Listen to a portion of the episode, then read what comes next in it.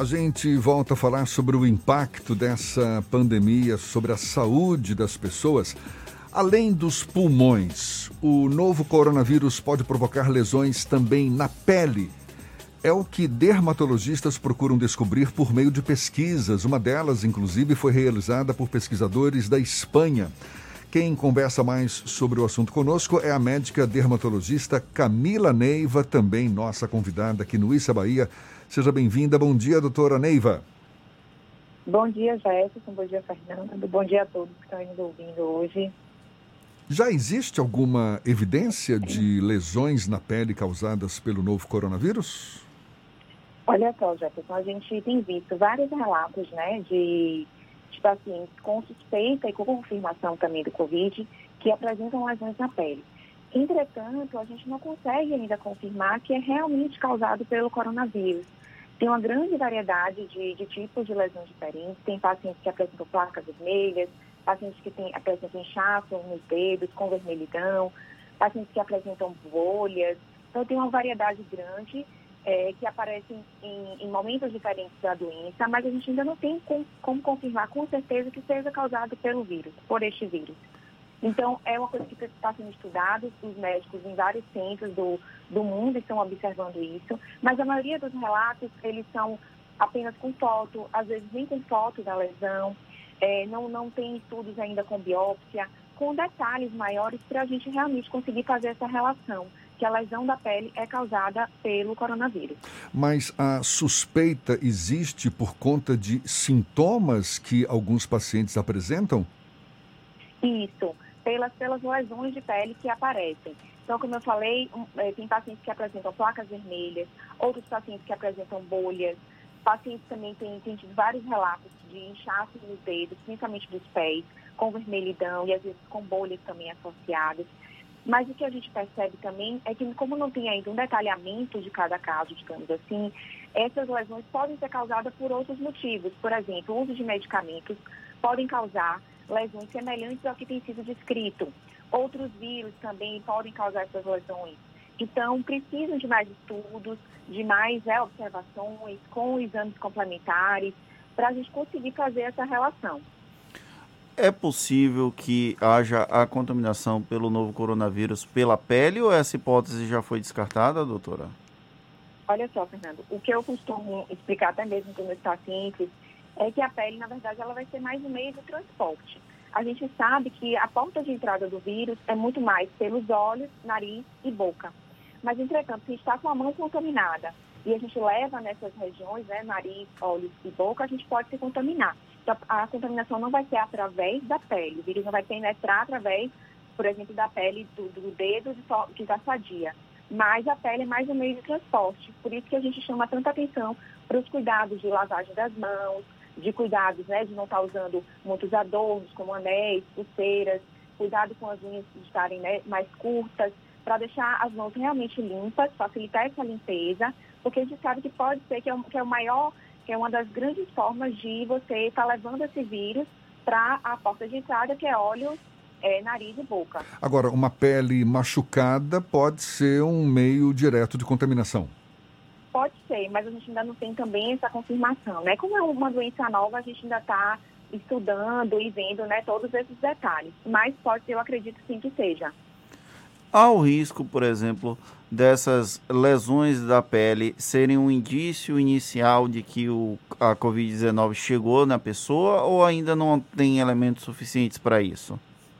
Não tem elementos suficientes para isso, mas a gente, dentro desses relatos que a gente tem visto de colegas aí no mundo inteiro, é, alguns pacientes apresentaram a lesão de pele como primeiro sintoma.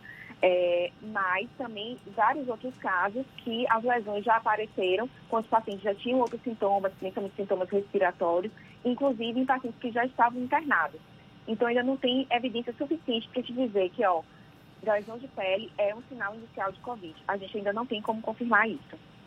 A gente está falando aqui de pele, mas existem os tecidos internos, não é, do corpo. O que, que já se sabe sobre esse poder destruidor desse novo coronavírus no interior do organismo? Assim, o que a gente vê é que pode, pode ter várias né, manifestações. A gente vê que tem tanto manifestações respiratórias, tem pacientes que têm a, a perda do olfato também. É, alguns estudos também têm mostrado é, que tem relação com a parte de coagulação do sangue e alguns estados que têm esse aumento dessa coagulabilidade.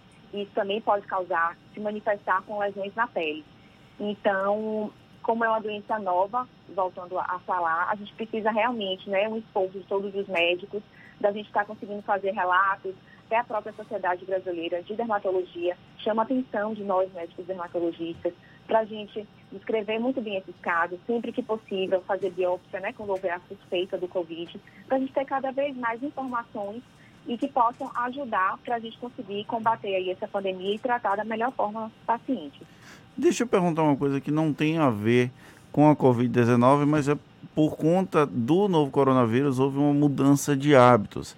As pessoas passaram a lavar as mãos com mais frequência, ou pelo menos deveriam lavar as mãos com mais frequência, deveriam também utilizar álcool gel. E aí eu tenho visto muito relato, muitos relatos que a mão fica ressecada e que há problemas na pele por conta disso. Eu queria saber exatamente o que, que pode acontecer, se é que existe algum risco com esse excesso de lavagem de mãos, de uso de álcool gel. Tem sim, Fernando. É, a gente sempre recomenda que dê preferência para lavar as mãos com água e sabão do que usar o álcool gel em excesso. Porque o, o consumo exagerado do álcool gel pode sim causar ressecamento nas mãos, principalmente nas pessoas que já têm algumas doenças de pele, como algumas dermatites, e isso pode se acentuar. Então, a gente chama essa atenção de que dá preferência a lavar com água e sabão, de preferência até com sabão que seja mais hidratante.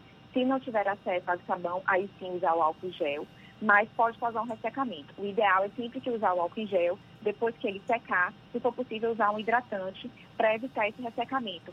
Porque o ressecamento com o tempo pode evoluir para fissuras, para coceira, e a coceira pode levar a ferida. Então a gente tem que ter sim esse cuidado. E um outro detalhe em relação ao uso do álcool em gel é o cuidado também com queimaduras. Então, usou o álcool em gel, tem que esperar secar, para só depois você precisar, sei lá, ir na cozinha, fazer, né, ter contato com, com fogão. Então, tem que ter esse cuidado em relação a queimaduras, que, que já vimos relatos também é, de queimaduras nas mãos causadas pelo, pelo uso do álcool em gel. E eu vou pegar carona nessa pergunta do Fernando, doutora Neiva. É uma tese que eu cheguei a ouvir aí pelas redes sociais, enfim, bastante discutível, mas que despertou uma certa curiosidade. Que é a seguinte: a gente agora está com esse cuidado redobrado com a higienização das mãos, conforme é, Fernando destacou agora, também esse isolamento social, ou seja, evitando o contato social com as pessoas, e nós somos naturalmente extremamente sociáveis. A gente tem contato direto com pessoas, a gente toca em superfícies o tempo todo, ou seja, a gente normalmente interage com vírus e bactérias o tempo todo no nosso dia a dia, normalmente é, e acaba desenvolvendo uma imunidade natural diante disso. A, a tese que eu ouvi, e aí quero dividir com a senhora, as pessoas elas vão sair independentemente dessa proteção que está tendo agora contra o novo coronavírus. Mas o fato de as pessoas estarem isoladas socialmente, higienizando demais as mãos, elas vão se tornar menos, é, digamos, a, a imunidade delas vai baixar quando tudo isso acabar? É um risco que, que, que existe? Olha, eu, eu não acredito muito nisso não, Fernando. Eu, oh, desculpa, Jefferson. Eu acredito que o que, que pode acontecer em relação muito à imunidade, que a gente precisa ficar atento, é que todo esse período que a gente está passando é um período de alto estresse, né? A gente nunca passou por isso antes.